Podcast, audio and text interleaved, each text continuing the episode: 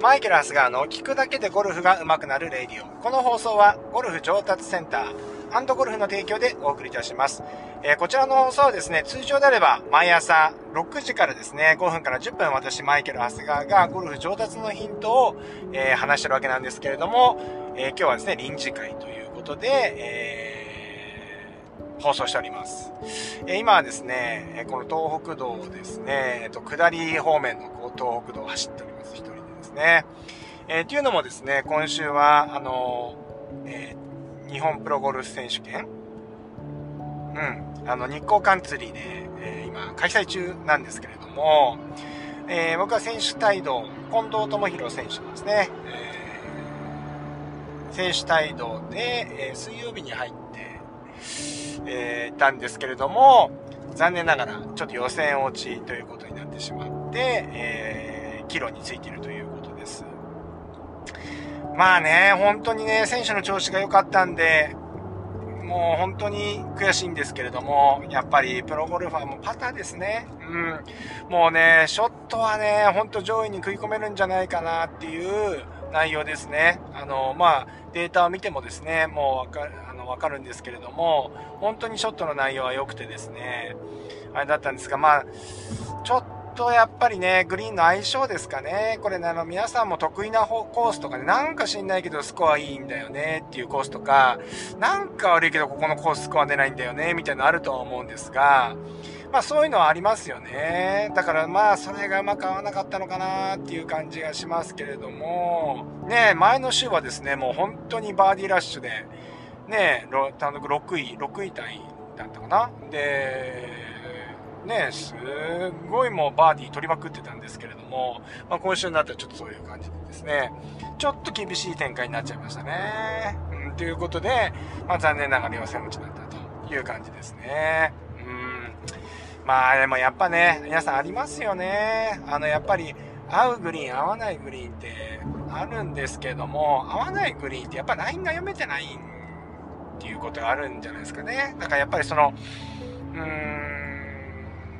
まあ、あの、今回の日光カンツリーで言うとですね、南大山っていうね、日光の山があるじゃないですか。あそこからずっとこのなだらかな傾斜が来てるんで、なんかね、本当にその、つくラインがですね、南大山からこう来てるっていうところで逆のラインについちゃったりすると、見、見た目はもうね、しっかり切れるはずなのに切れなかったりとか、ね、逆についたらね、あのー、切れなそうなのが切れてっちゃったりとかっていうのもね、やっぱりあってですね、で、そういうのがあるとやっぱり、なんて言うんですか？あのー、次のパターンって自信持って打てなくなるじゃないですか。だからこう、全部合わせに行くパットになってしまって、まあ、あの、プロなんでね、ボギーは打たないんですけれども、まあ、バーディーが取れないんで、やっぱちょっとこう展開が苦しくなっていくというような感じでしたね。うん、でもね、ショットの内容がいいだけにね、あのー、うん、本当に悔しいです。はい。ねじゃあね、あのー、コーチじゃなくてね、あの、今回はね、キャディもやってるんでね、あのー、もっと ライン読み、読み、読みなさいよ、みたいなね、感じにもなると思うんですけど、やっぱりね、あれなんですよね。やっぱ LINE 読みとか、プロキャディとかいますけれども、まあ僕はプロキャディじゃないですね。もう今はね、プロキャディじゃないんですけれども、えー、なんていうのかな上手い人って、あのどんな人にアドバイスされて、その人自身がいい感性持ってるんで、もうね、あ、あの、やっぱり選手、まあ今のプロゴルファーって選手の方がやっぱりライン読みもいいしね、やっぱ自分が打つ、あの、やっぱりこう打つ強さとかも自分が打つわけですから、もうイメージもできてるじゃないですか。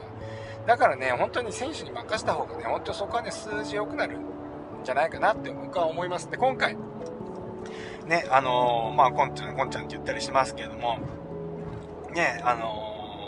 初日の前の日の晩かな？飯、こう、夜ご飯食べてる時に、まあそんな話をして、あの、まあじゃあ今回こうやってやろうかみたいな感じで、普段だったらね、あの、結構ほら、悩むとかあるじゃないですか、難しいところね。うん、だからそういうところをね、切れるかなとかね、これフックスライスみたいなのあるんですけれども、まあそういうのをやらないっていう決めてですね、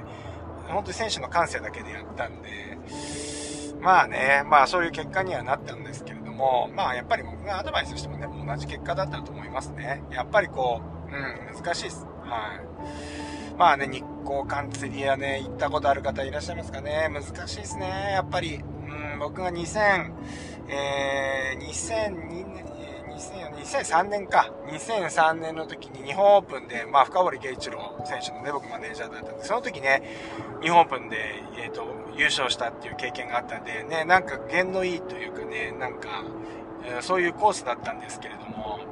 ちょっと残念ながら予選落ちということで。まあ一方ですね、まあ深堀さんもね、今回、今週出ててですね、まあいろいろね、話してね、えー、よかったなと思ってるんですけど、深堀さんはですね、えー、しれっと、しれっとっていうところでますね、スッとね、こうやっぱり予選取ってきましたね。うん、やっぱ相性いいんですね。うん。まあ決勝ラウンドちょっと楽しみに見たいと思います。はい。まあそんなわけで、えー、っと、まあちょっとね、あの気持ちもちょっと落ち込んでるんですけれども、まあそんなわけで、ね、あの安全運転でですね、今東北道をね、どんどんね、東京方面に向かって、えー、走ってるわけですけれども、まあちょっと、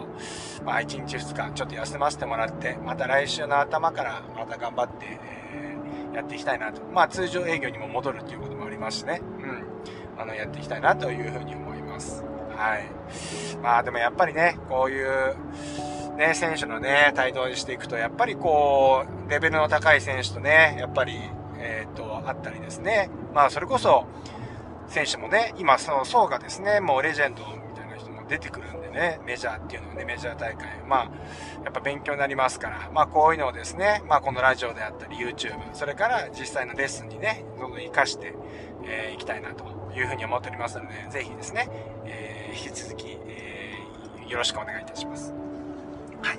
まあそんなわけで、えー、今日はですね、えー、ちょっと今日でお帰りになるなることになりましたよということの報告ラジオでした。